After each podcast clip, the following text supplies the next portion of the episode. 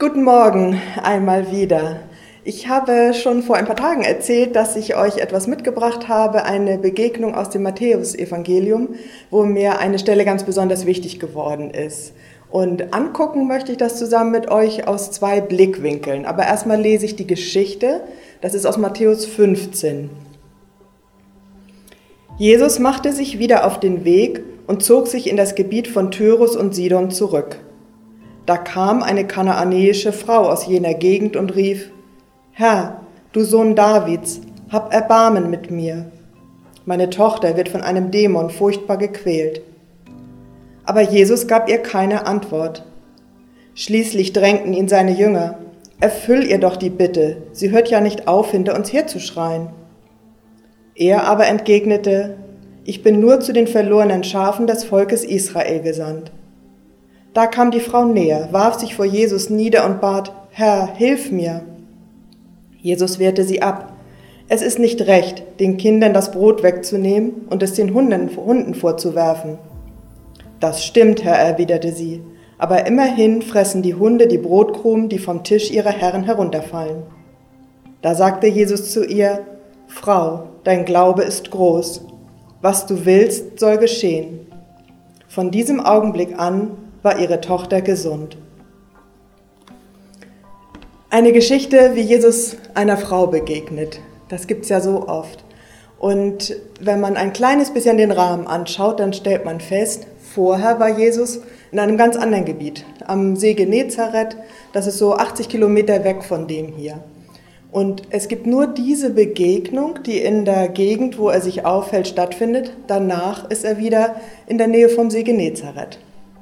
Und ich habe den Verdacht, dass er alleine wegen dieser Frau und ja auch ihrer Tochter diesen weiten Weg gelaufen ist. Also das sind mehrere Tage Fußweg. Fliegen konnte man ja nicht, also man musste sich da zu Fuß auf den Weg machen.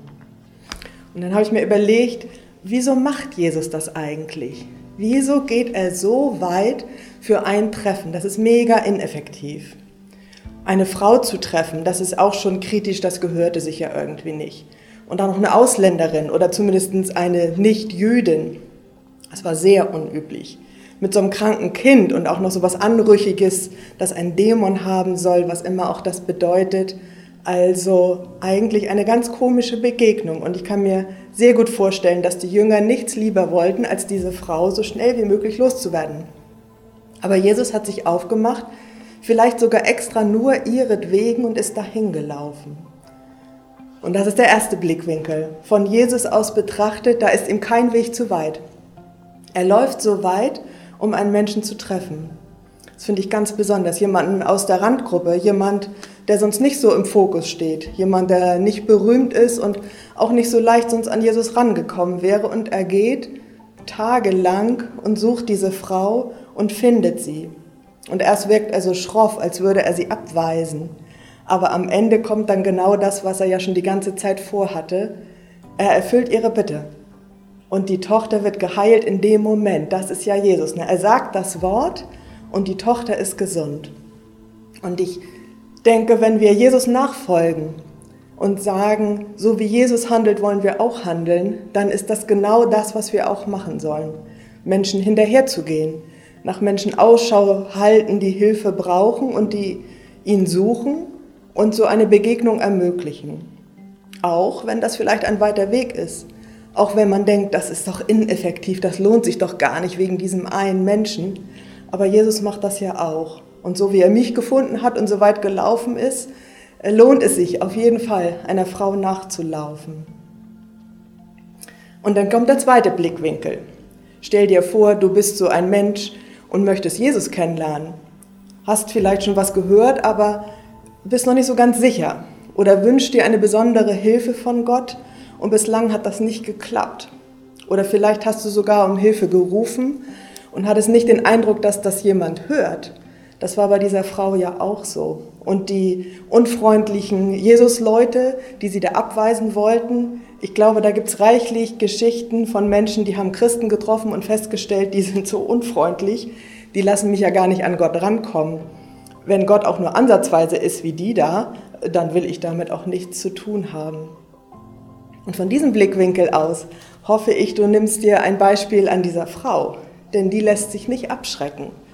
Der ist nämlich total klar, das sind nur die Jünger, die so schroff sind. Jesus kann und wird auch genau das tun und ihr helfen.